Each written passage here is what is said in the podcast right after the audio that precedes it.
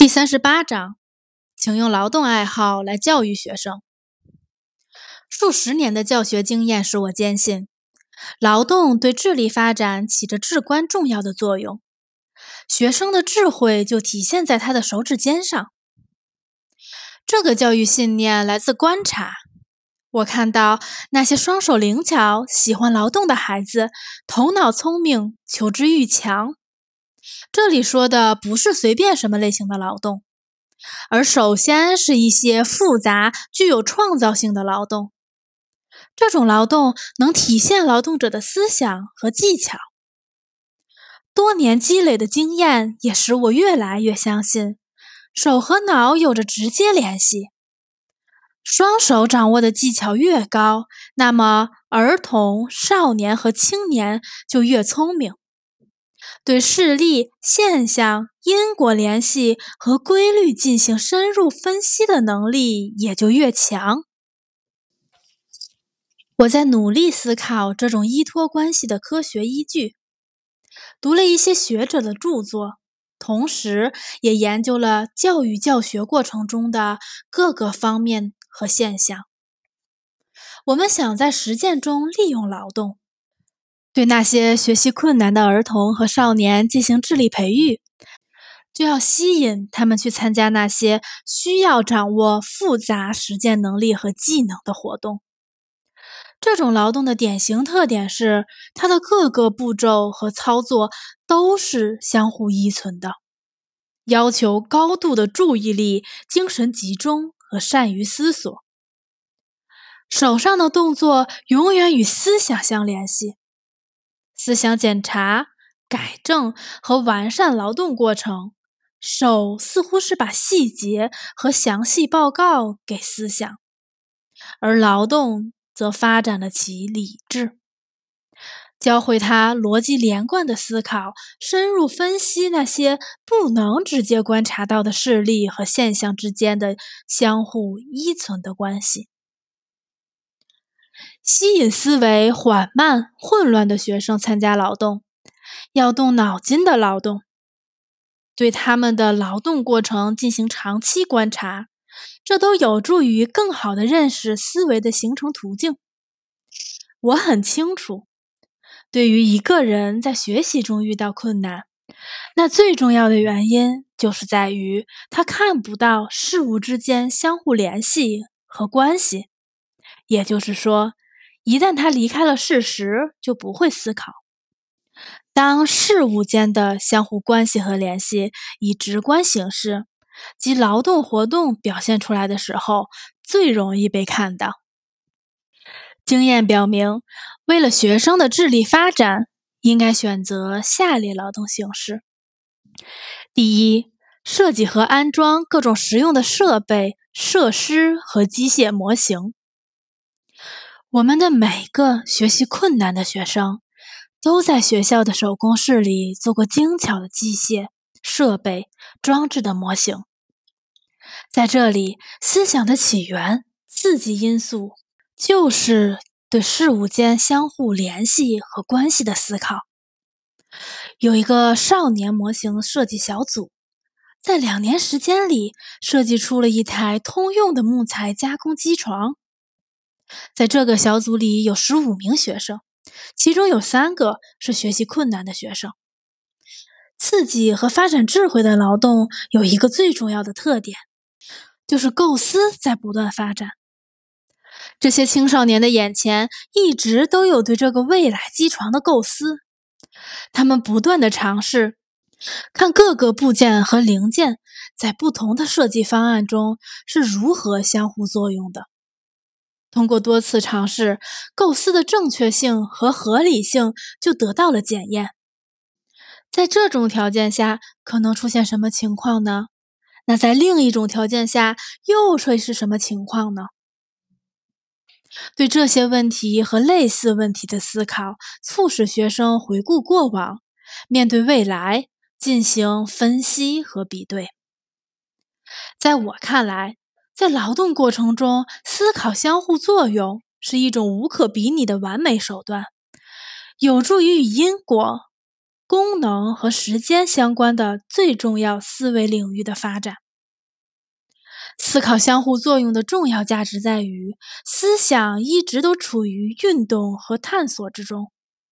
通过思考，人能够看到一些与概括性思想相关的直观表象，这就是从具体到普遍的过渡。没有这种过渡，就不可能有思维。而这也是学习困难的学生所缺少的。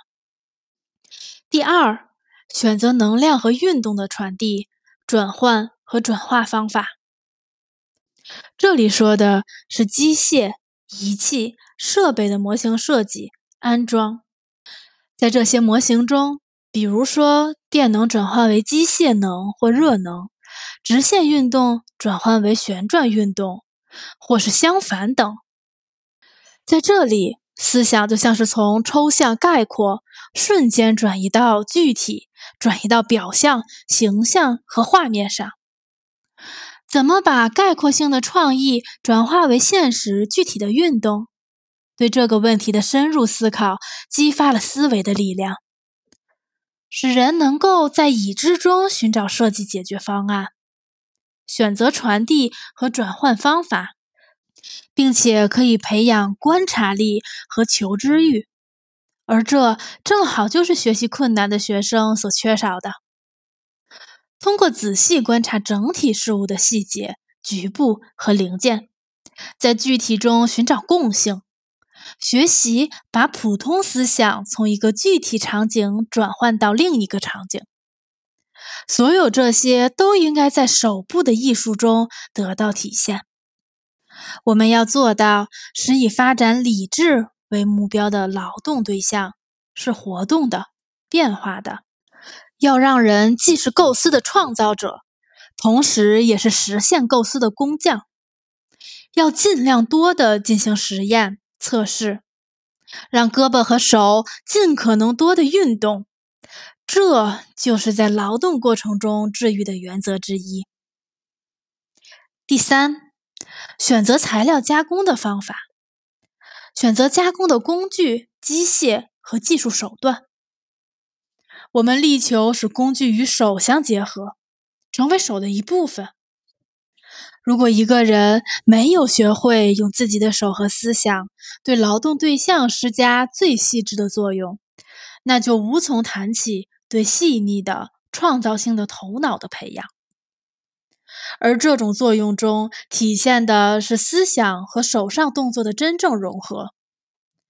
当人借助手工或机械工具去亲手加工某个东西的时候，会出现一个极为复杂的现象：每个瞬间，信号会多次从手上传到大脑，又从大脑传到手上，大脑教了手。同时，手也教了和发展了大脑。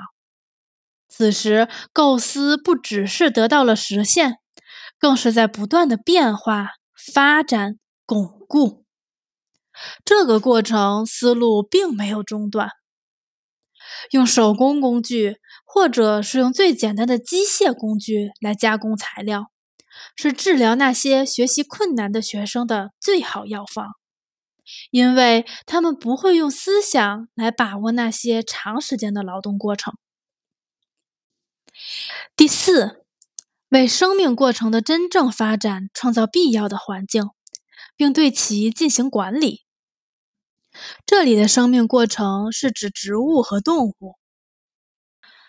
学生应该在农业实验活动中做一些这样的劳动，这是一种从具体表象过渡到概括。从结论和概括过渡到实践的最佳手段。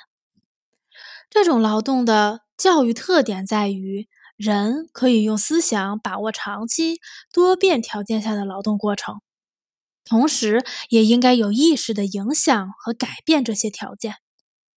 我坚信，农业劳动是掌握多种知识的劳动形式之一。在我们的少年农艺家、育种家。生物化学家和农业技术专家小组中，都有最困难的学生参加。他们在掌握知识的道路上，似乎遇到了许多难以克服的障碍，而灵活的农业劳动则能教会他们的思考。有一个少年实验小组，在超过十五年间，有许多学习困难的儿童和少年参加。他们在解决这样两个问题：环境条件对种子发芽和植物发育早期阶段生命力的影响；土壤和外部环境对产量的影响。